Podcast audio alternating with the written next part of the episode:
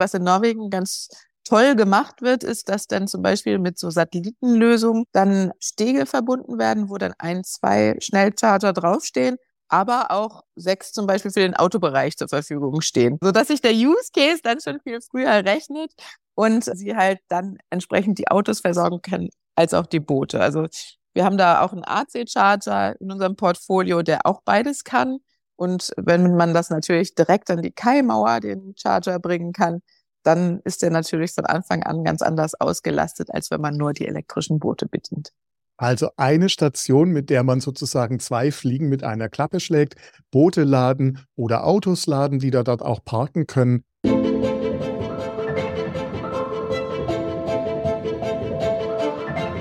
Innovation weiterdenken und Zukunft einfach machen.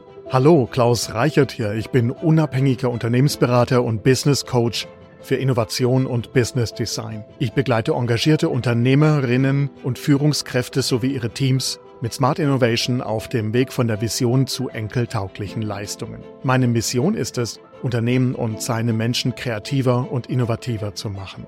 Ich arbeite remote von Baden-Württemberg aus. Im Smart Innovation Podcast spreche ich mit engagierten und kreativen Menschen über Innovation, über Innovationsmanagement, Unternehmertum und Verantwortung, gerade im Kontext des Klimawandels.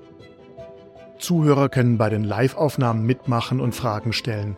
So wird Innovation lebendig und leicht umsetzbar. Die Live-Aufnahmen sind mittwochs, Episoden erscheinen montags. Den Link zu Terminen, Newsletter und dem Transkript finden Sie in den Show Notes. Bleiben Sie auf dem Laufenden und folgen Sie der Show, wo immer Sie Ihre Podcasts hören oder auf klausreichert.de-linkedin. Und denken Sie daran, es gibt kein Ende von Innovation, nur Starts. Heute geht es um Elektromobilität auf dem Wasser, insbesondere um Ladestationen in Marinas. Meine Gesprächspartnerin ist Maria Bouillet. Maria Bouillet berät Marinabetreiber bei der Einführung und Umsetzung von Ladeinfrastruktur in Häfen und bringt damit die Elektromobilität im Wassersport voran. Hallo Maria, schön, dass du heute mit dabei bist. Hallo Klaus, ja, ich freue mich auch sehr dabei zu sein. Vielen Dank für die Einladung. Bin sehr gespannt auf diesen Podcast. Ist übrigens mein erster, den ich yeah. bis jetzt mache. Juhu! genau. Und insofern, ja, freue ich mich über das Thema Elektromobilität an Gewässern. Ja, was beizustellen. Maria, wir haben ein spannendes Thema heute. Elektromobilität auf dem Wasser nimmt so langsam Fahrt auf.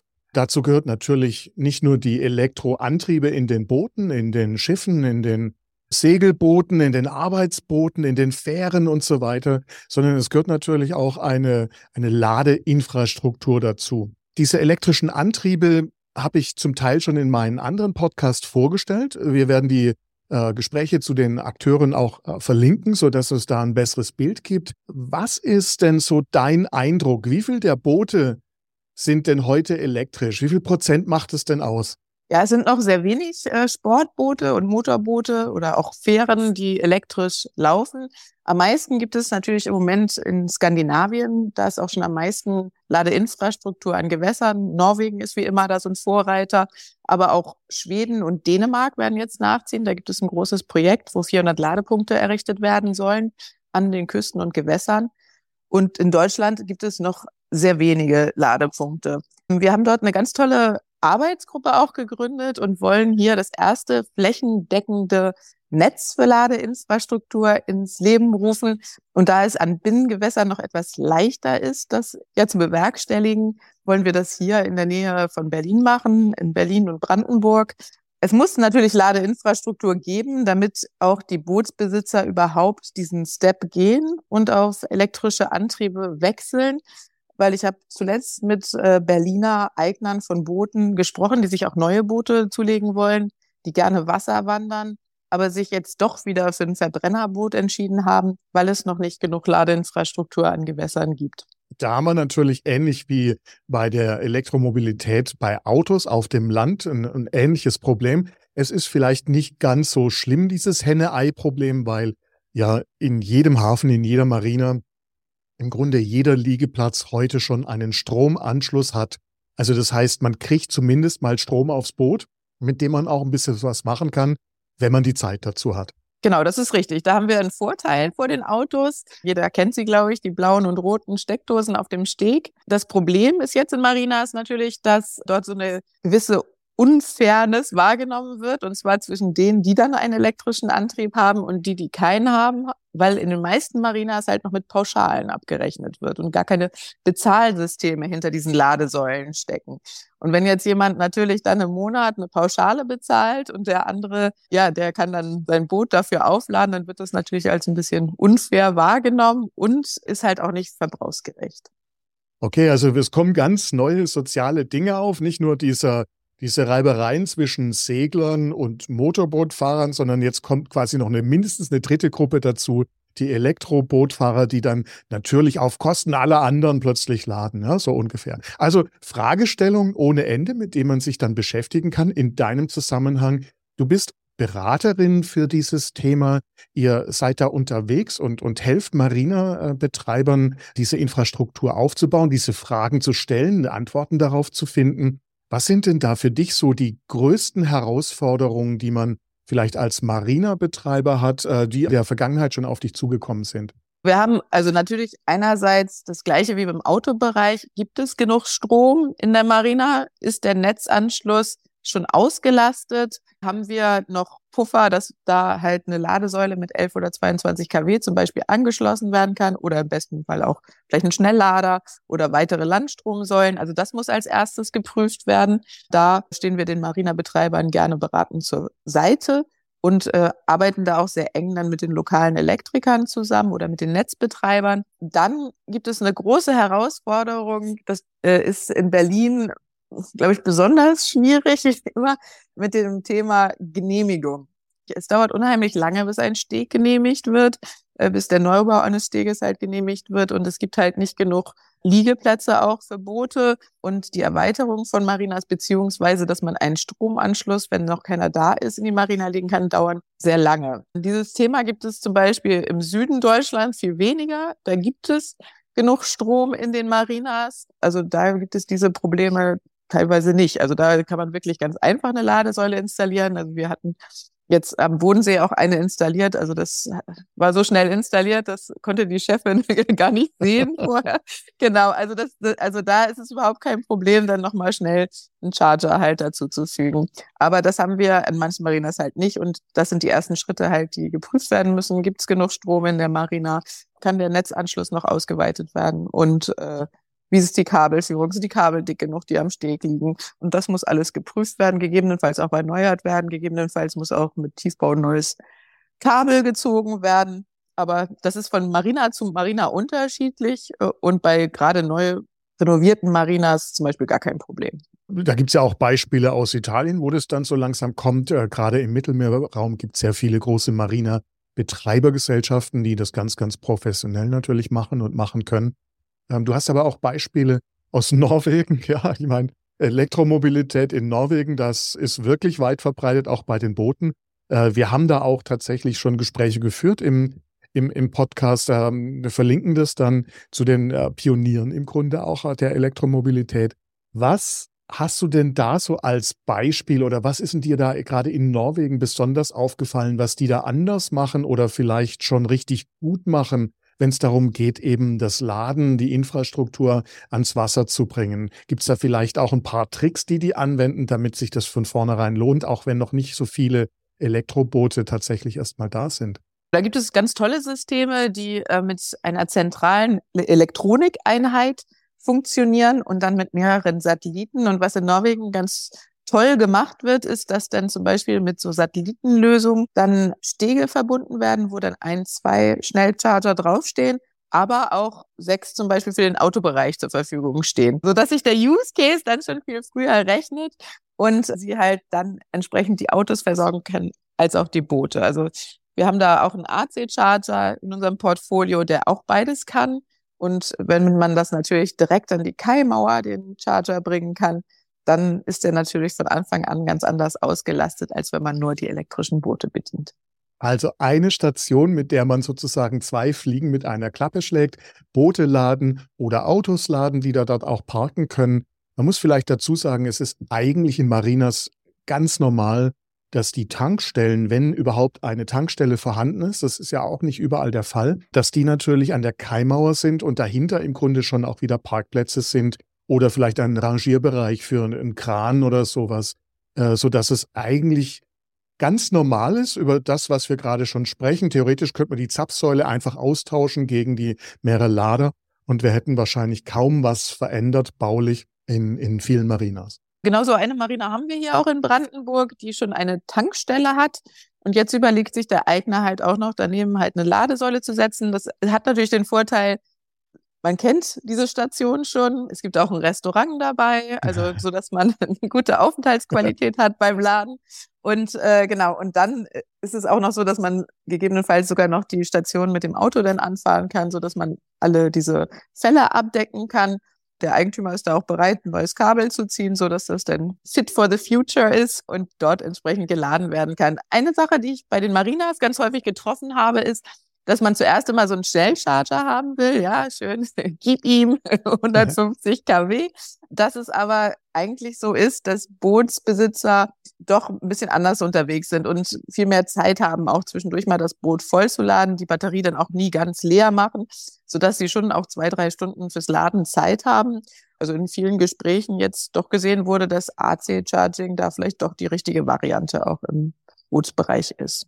Die Nutzung von vielen Sportbooten ist ja so, dass man das zum Beispiel als Hilfsmotor bei Segelbooten hat. Da kann man zum Teil sogar einfach nachladen, wenn das Boot am Steg ist, ja, vielleicht auch beim Segeln, wenn das äh, der Antrieb dafür ausgelegt ist und dann äh, natürlich die die Reichweiten gar nicht so groß sein brauchen, weil man gar nicht so weit damit fährt. Man fährt einfach vielleicht zwei Stunden irgendwo hin, ja, macht ein Picknick, geht baden und sowas, fährt wieder zurück. Das sind im Grunde ganz normale Reichweiten, die man auch mit einfacheren Systemen erreichen kann und dann eben auch mit, mit normalen Steckdosen quasi nachladen kann. Also die Segelboote, wenn du die gerade ansprichst, in Berlin dürfen die teilweise nicht durch die Stadt fahren. Deswegen müssen sie über den Teltow-Kanal. Und da wäre es natürlich gut, wenn dann halt sowohl in der Rummelsburger Bucht, wo man dann reinfährt, oder ein bisschen, ich glaube, ein bisschen weiter westlich ist es da, und dann nachher hinten dann in Teltow halt auch wieder laden kann sodass halt die Segelbootbetreiber halt wirklich alle auch mit elektrischer Batterie dann auch Motoren können. Gerade da macht es ja auch äh, extrem viel Sinn. Das ist so ein No-Brainer, ne? Also man will es beim Segeln, wenn wir es ruhig haben, wenn man dann irgendeinen Motor anmacht, einen Diesel noch vielleicht noch schlimmer, dann ist es eben nicht mehr ruhig und da ist ein Elektromotor eine, eine ziemlich coole Sache, finde ich. Vor allem auch, wenn man es äh, zum Beispiel eben äh, zum, zum Nachladen nutzen kann während der, der Segelfahrt. Du hast äh, gerade angedeutet, dass das, es Überlegungen gibt, gerade in Berlin, ein Netz aufzubauen. Das ist natürlich nicht ganz so einfach. Das betrifft plötzlich viele Menschen. Du hast auch angedeutet, dass es da eine, eine Gruppierung gibt, ein, ein Netzwerk, das sich entwickelt hat. Das ist ja natürlich ganz normal. Ne? Hat man was Großes vor, braucht man einfach viele Leute, macht was zusammen. Kannst du kurz erläutern, wie dieses Netzwerk ausschaut, wer da so ganz grob mit dabei ist, welche Skills da mit äh, dazukommen? Als wir gegründet haben, sind wir mit der Stadt Berlin halt in Kontakt gekommen.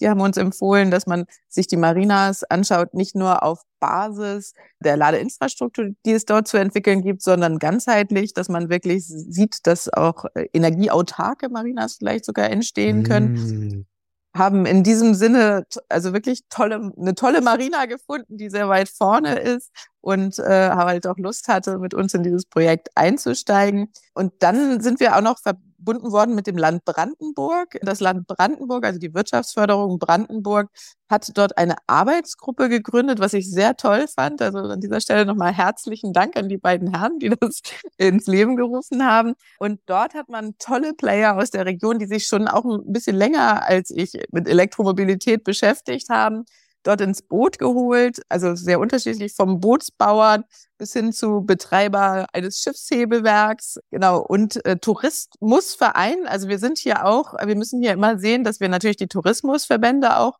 mit ins Boot holen und die sind auch daran sehr interessiert, natürlich die Region weiterzuentwickeln. Also dass man hier entsprechend die Region auch fit dafür macht, dass immer mehr Touristen natürlich hierher kommen wollen und umweltfreundlichen Tourismus, also den sanften Tourismus hier praktizieren wollen, entsprechend dann natürlich auch kein, keine Verbrennerboote suchen, sondern am besten halt Hausboote mit Solar und äh, mit elektrischen Antrieben, die halt dann am besten auch noch selbst geladen werden können und wenn der Solarstrom mal ausgeht, dann halt entsprechend einen Punkt finden, wo sie wieder aufgeladen werden können.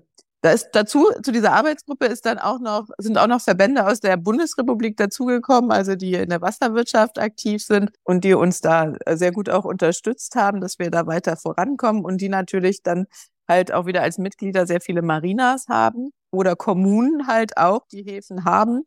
Und ja, jetzt ist die Frage halt, wer möchte alles mitmachen an diesem Netzwerk? Ist, also gerade Werder ist so eine Metropole, wo auch viele elektrische Boote halt verkauft werden, aber auch hier in Berlin. Und ähm, dort gibt es halt äh, dann entsprechend, wo diese elektrischen Boote auch schon liegen, halt Bedarf. Und äh, da, also sind die meisten Marinas eigentlich bereit, durchaus einen Platz dort auszustatten. Ja, dadurch, dass sie wissen, dass es jetzt in der nahen Zukunft halt noch nicht lukrativ ist, den Strom anhand der Stromsäule zu verkaufen, bedarf es noch Förderung. Und da haben wir verschiedene Förderprogramme uns auch angeguckt und uns auch dafür beworben. Aufgrund allerdings der Haushaltssperre, die ja nun im letzten Herbst dazu kam, wurde das wieder auf die lange Bahn geschoben. Also wir warten jetzt da noch auf die Entscheidung auch der Fördermittel und würden dann halt gerne mit diesen Fördermitteln die ersten Ladesäulen halt auch in Brandenburg und Berlin aufbauen dann wäre das so exemplarisch auch für hm, die, die, Arbeit aus dem Netzwerk heraus in dem Zusammenhang, in dem Bereich, für den Aufbau von eben einer, ich sag mal, grünen Wassersportinfrastruktur für sanften Tourismus.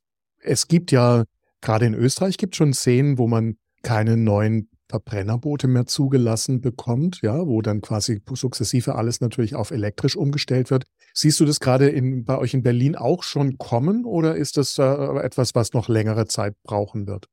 Das kommt auf jeden Fall. Also es war sehr lustig, war auf der Boot, auf einem Panel, da gab es auch einen Global Advisor, der schon 40 Jahre Marinas berät und der sehr kritisch diesem Ganzen gegenüberstand, weil er weiß, was auch die Bedenken der Marinas in diesem Falle sind aber der dann ganz klar gesagt hat, nee, die Elektromobilität wird kommen. Also die ist, die, die gibt's einfach nicht mehr wegzudenken und sie wird auch bleiben. Ja. Genau. Und jetzt muss man halt sehen, die Bedenken, die Marinas haben, noch aus der Welt zu räumen und äh, ja, und entsprechend das Ganze dann auch zu fördern. Insofern wird es auf jeden Fall kommen. Das sind wahrscheinlich auch ähnliche Bedenken wie jetzt, wenn man sie auch bei der Elektromobilität auf der Straße findet.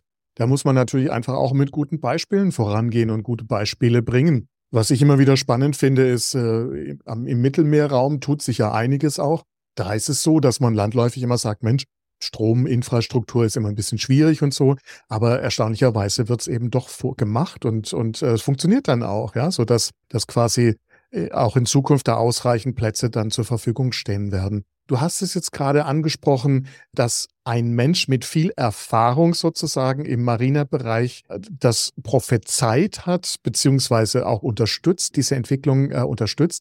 Wenn du in die Glaskugel schauen würdest, kann man irgendwie sagen, wie sich das ganz grob entwickeln wird? Haben wir in zehn Jahren vielleicht zehn Prozent Elektroboote in den Marinas? Ja, also man sagt in der Bootsbranche, die Bootsbranche, also ich will jetzt keinem auf den Schlips treten, aber man wäre 15 Jahre hinterher, sagen wir mal 10 Jahre hinterher. Das heißt, elektromobilitätstechnisch dort, wo die ersten EVs halt auf die Straße gekommen sind, sind wir jetzt. Ne? Also die sind 2009 wirklich auf die Straße gekommen. Und dann ist der Markt sehr, sehr schnell hochgelaufen. Mhm. Und ähm, das, denke ich, wird es im Elektrobootbereich auch geben. Es gibt da eine Sache, die man, die natürlich sehr anders ist. Boote werden bis zu 30 oder 40 Jahre lang gebraucht. Aber die tolle Entwicklung ist dahingehend, dass es viele Anbieter auch gibt, die also Retrofitting anbieten, die den Umbau von treibstoffgetriebenen Antrieben dann halt auf elektrische Antriebe auch anbieten. Und äh, das natürlich eine Möglichkeit ist, auch sein heißgeliebtes Boot entsprechend umzurüsten und sich nicht unbedingt ein neues kaufen zu müssen. Mhm. Genau. Also das ist halt ein bisschen anders als im Autobereich, wo ja kaum jemand 30 bis 40 Jahre sein Auto fährt. ja, in Deutschland ist der Schnitt ungefähr zwölf Jahre ähm, das Autoleben. Ähm, was mir gerade einfällt, du sagst so 2007, ähm, 8, 9, ne, so Tesla vor allem auch. Äh, es gab natürlich auch vorher schon, schon einige andere Experimente. Äh, aber das ist ja auch die Zeit, wo äh, Torpedo anfängt mit den elektrischen Außenbordern. Und die haben ja weltweit schon sehr, sehr viele davon verkauft. Also gerade in dem kleinen Bereich, den die damals äh, zuerst abgedeckt haben, ist es äh, eigentlich ein No-Brainer, äh, so einen kleinen, für ein Dingi zum Beispiel, einen kleinen Außenborder zu haben, der elektrisch dann funktioniert mit einem Wechselakku. Was mir auch gerade aufgefallen ist, weil du gesagt hast, ähm, äh, Umrüstung. Es gab auch, meine ich, in der letzten Zeit ein Förderprogramm der Bundesregierung zur Umrüstung von kommerziellen Booten. Vielleicht eher exemplarisch. Aber da gibt es auch schöne Beispiele, die wir dann verlinken werden, wo dann die Betreiber von diesen Ausflugsschiffen, unter anderem auch in Berlin, einfach voll des Lobs für die ganze Sache sind, ja, und, und viel, viel weniger Aufwand und natürlich auch viel mehr Komfort für die Fahrgäste haben. Das ist richtig. Also die Batterien sind nach wie vor noch teuer. Das ist einfach so. Das kann man noch nicht wegdiskutieren. Das wäre natürlich schöner, wenn die in der Zukunft auch noch günstiger werden. Aber nach den Anschaffungskosten ist der Betrieb von elektrischen Booten viel, viel günstiger. Also auch die Wartung und Instandhaltung, also diese Kosten, die sind ein, also das sind nur ein Bruchteil dessen, was man sonst bezahlen muss. Und gerade natürlich bei Passagierschiffen oder gewerblich genutzten Schiffen sind das dann immer Beträge, die schon ausschlaggebend sind und die so in so eine Rückflussrechnung dann auch entsprechend einfließen sollten. Ja. Jetzt ähm, reden wir gerade hauptsächlich vom Wassersport. Das heißt, es sind Segelboote, das sind Motorboote, sagen wir mal so bis circa 20 Meter, gerne auch ein bisschen größer. Es gibt natürlich auch Fähren, es gibt äh, jede Menge Ausflugsschiffe, es gibt Arbeitsboote, gerade in Norwegen äh, haben wir ja äh, sehr viel Fischfarmen und so weiter, die dann Arbeitsboote einsetzen. Die rechnen ja schon sehr, sehr gut. Die können das auch äh, quasi ausrechnen, was sie das Boot kostet, äh, wenn man diese Total Cost of Ownership eben nimmt, den Betrieb mit dazu nimmt. Die gehen mittlerweile eben sehr gerne in Richtung Elektro, weil das für sie wirklich günstiger ist. Ja, das ist super. also ich finde das gut, dass die das gut rechnen können. Genau, in, in Deutschland ist man auch sehr skeptisch wegen der ganzen Verdrängung halt auf dem Meer, so gerade an Nordsee und Ostsee. Und ich würde mir natürlich wünschen, dass es dort halt auch Beispiele gibt, wo dann halt ja die Bedenken genommen werden, so dass es da auch mehr gewerbliche Boote in, in Deutschland noch gibt. Wir schauen, dass wir noch ein paar Beispiele sammeln und in den Shownotes unterbringen, so dass man es sich dort mal anschauen kann es ist am besten, man sieht es einfach mal. Ne? Also das ist, im Grunde sieht es ja erstmal auch gar nicht so anders aus. Es ist halt so eine Ladesäule, wie man es kennt in vielen Fällen. Die sind natürlich etwas anders. Das Klima ist anders, darf man auch nicht vergessen. Die Kabel sind ein bisschen länger wie sonst in, der, in dieser klassischen äh, Ladestation, die man so kennt. Das gibt es denn sonst noch so Unterschiede, die dir ad hoc einfallen? Bei Kabeln fiel mir gerade ein Beispiel ein. Es, es, gibt halt schon so ein paar elektrische Fähren und da hat man dann erstmal nicht die richtigen Kabel und Stecker gefunden. Aber es gibt mittlerweile auch Steckerhersteller, die halt wirklich auch große Stecker dort zur Verfügung stellen kann, so dass man nicht eine Fähre mit 26 einzelnen Steckern zum Aufladen dann entsprechend laden muss. Aber es gab durchaus Fotos, die wir da gesehen haben, wo das der Fall war. Das ist halt eine Sache, dann gibt es immer so ein paar Sachen, die halt einfach ganz neu sind, wenn jetzt sowas äh, neu konzipiert wird. Ich weiß, dass also an der Schlei auch eine Fähre in Betrieb genommen werden sollte und dass es da dann noch ein paar Schwierigkeiten gab, was den Platzbedarf auch anging, der dort gebraucht wurde, halt um entsprechend die ganze Ladestation dann halt auch unterzubringen. Ja, es gibt eigentlich tolle Voraussetzungen. Es gibt auch schon tolle Systeme. Also ich war selber schon mal in Island und da waren die auch sehr stolz auf ihre Fähre. Die haben da ja auch Strom ohne Ende und hatten wirklich so einen Megawatt-Charger dort stehen. Und da dockt die Fähre wirklich mit so einem System an und wird dann innerhalb von 20 Minuten wieder voll geladen und geht dann wirklich auf eine sehr, sehr stürmische, sehr, sehr roughe See wieder zurück. Ja, und, und diese Ladesäule habe ich mittlerweile auch gesehen, dass die auch in Norwegen halt zum Beispiel für, für die Fähren benutzt wird. Also wirklich mit so einem super tollen Undock-System. Das ist schon sehr beeindruckend. Das ist automatisch, da geht keiner mehr ran, sondern die Fähre legt an, die Autos fahren rein und raus und gleichzeitig wird geladen, auch automatisch. Richtig. Wirklich, also wirklich sehr beeindruckend, sollte man sich mal angucken. Ja. Zu empfehlen. Ja, ich meine, wir haben jetzt bisher immer so von teilweise etwas kleineren Kabeln, Steckern und sowas auch gesprochen, aber äh, es, es kommen ja gerade die Boote, also zum Beispiel Cialia mit den, den Ampros-Systemen, die haben Megawatt-Batterien, ja, das sind auch riesige Kabel, die da quasi notwendig sind, um, um da zu laden. Das sind natürlich schon ganz andere Herausforderungen an das gesamte System dann im Schiff selbst. Aber auch mit dem Gründer von, von Ampros haben wir ein Gespräch im Podcast. Der sagte halt, Mensch, wir haben zum Beispiel auch viel gelernt aus dem Bereich Busse. wo, wo eben auch große Ströme fließen, wo es dann sozusagen eben äh, etwas gab, was wir lernen konnten. Wenn du jetzt noch so andere Sachen siehst, also es gibt ja immer mehr Hafensoftware, Hafen-Apps, ja, zum Beispiel zum, zum Liegeplatz buchen, vielleicht auch zur, zur Abrechnung eben der Gebühren, die man im Hafen hat, des Verbrauchs. Siehst du da bald so eine Integration dann zum Beispiel in die Hafen-Apps von, von den Ladern, so dass man damit vielleicht auch sehen kann, ob sie frei ist, dass man es vielleicht reservieren kann, dass man es in jedem Fall natürlich auch abrechnen kann? Wir haben uns mit dem Thema schon sehr eingehend beschäftigt und versuchen natürlich dann auch entsprechend Ladesäulen zur Verfügung zu stellen, die in die verschiedenen Systeme zu integrieren sind, damit der Hafen nicht ein neues System deswegen auch sich besorgen muss. Also das geht. Stichwort wieder OCPP fähig, ja, auch wie bei den Ladesäulen. Das muss sie halt sein. Und dort gibt es dann wieder die verschiedenen Sachen, die natürlich wichtig sind, wenn es um die Abrechnung geht, dass natürlich die Prozesse entsprechend dann auch berücksichtigt werden. In Deutschland haben wir wieder die große Herausforderung natürlich, dass das ganze System dann eichrechtskonform sein muss. Also nicht nur die Ladesäule, sondern auch der ganze Prozess bis hin zur Hafensoftware. Und das sind die Herausforderungen, die man sich jetzt halt stellen muss, dass das ganze System dann auch entsprechend eichrechtskonform ist wenn wir ins Ausland verkaufen oder sowas, haben wir das nicht, diese Problematik. Das ist wieder was typisch Deutsches. Deswegen wird es auch für ausländische Hersteller sehr schwierig sein, in den deutschen Markt zu gehen, weil sie sich mit diesen ganzen behördlichen Themen auseinandersetzen müssen. Bieten wir natürlich auch an, dort beratend tätig zu sein, weil uns liegt wirklich daran, die Elektromobilität ganzheitlich nach vorne zu bringen und nicht nur ein bestimmtes System, sondern wir möchten gerne dass dieser Markt in Schwung kommt und dass es halt sehr einfach wird, auch für den Elektromobilisten dann zu laden. Wir haben einerseits das System mit den Hafensoftwaren, aber noch ein anderes Thema gibt es natürlich, wie auch im Autobereich, die Ladesäule. Das Beste wäre natürlich, wenn sie roaming-fähig ist. Roaming heißt ja so viel wie, dass man mit jeder Karte, mit jeder App, die man selber hat, halt dort dann entsprechend laden kann. Also dass die verschiedenen Betreiber halt untereinander Verträge haben und dann miteinander abrechnen. Und da haben wir dann eine Herausforderung, integrieren wir es jetzt in die Hafensoftware oder lassen wir es bewusst draußen vor, damit wir diese Roaming-Fähigkeit haben und der Hafenbetreiber eigentlich nicht so viel mit der Abrechnung zu tun hat, mhm. sondern das automatisch läuft. Also wir hatten neulich eine Marina, wo das ganz klar gesagt wurde, nee, lieber nicht in meine eigene Software, dann laufen Sie wieder zum Hafenmeister oder wenn irgendwas ist, sondern lieber dann, dass es separat abgerechnet werden kann, so dass jeder mit seiner Betreiberkarte halt oder mit seiner App dann entsprechend laden kann.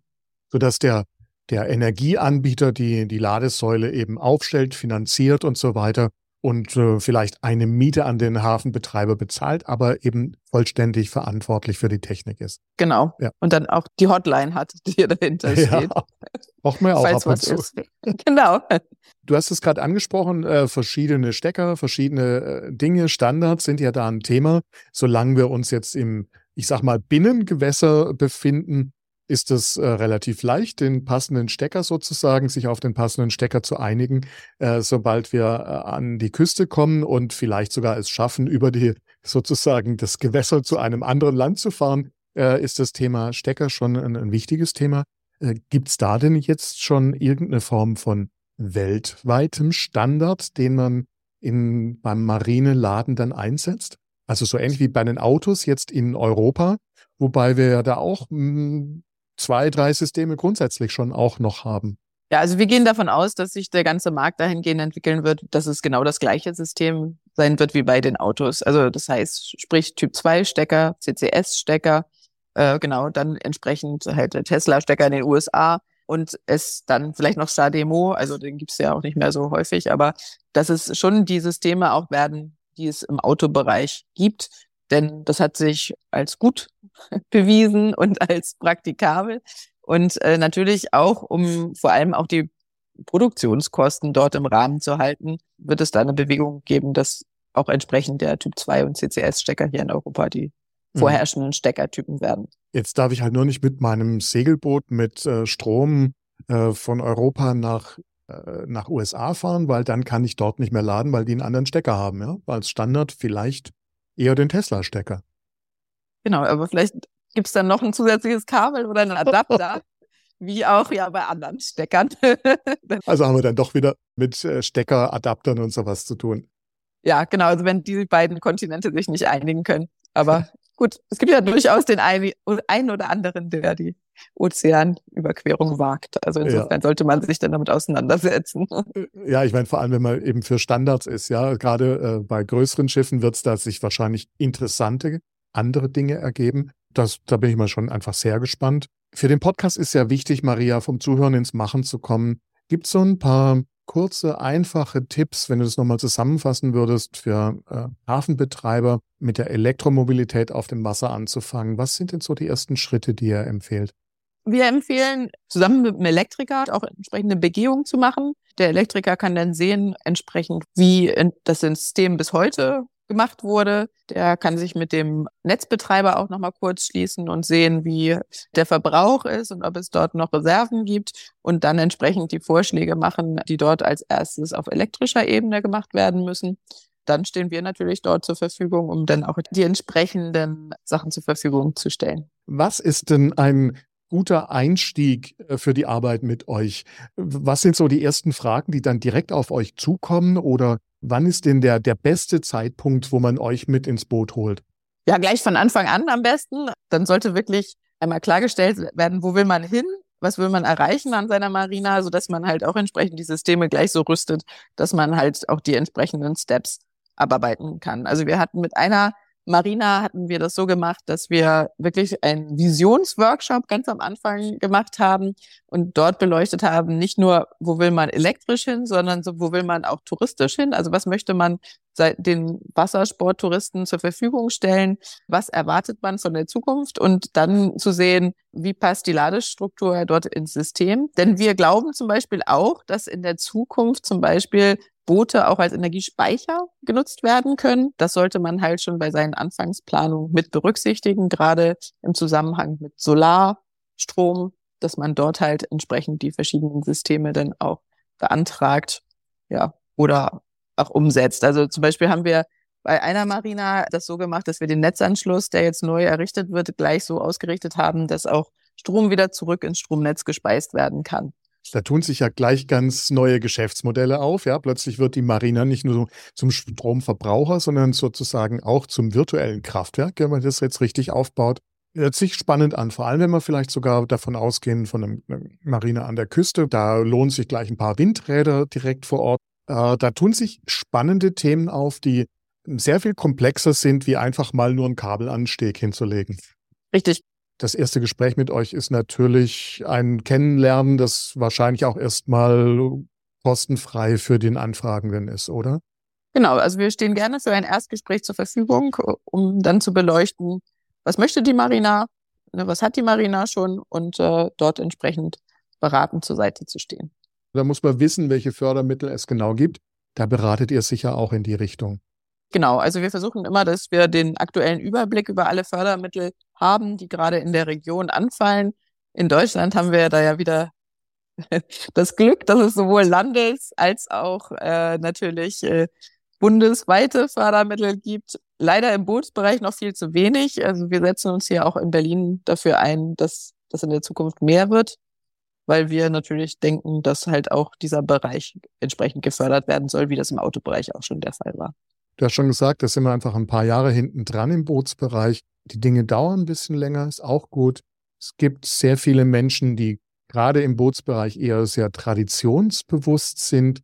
Aber es gibt eben auch viele, die eben es schätzen, wenn es ruhig ist, wenn es abgasfrei ist, äh, wenn es unkompliziert ist. Der eigentliche Luxus ist ja im Grunde auf dem Wasser ist ja tatsächlich die Lautlosigkeit, finde ich immer wieder da tut sich was. Ihr seid ein wichtiger Teil dieser Entwicklung. Ich finde es das toll, dass ihr euch gerade mit diesem Thema Elektromobilität auf dem Wasser, mit der Ladeinfrastruktur beschäftigt, dass ihr das voranbringt.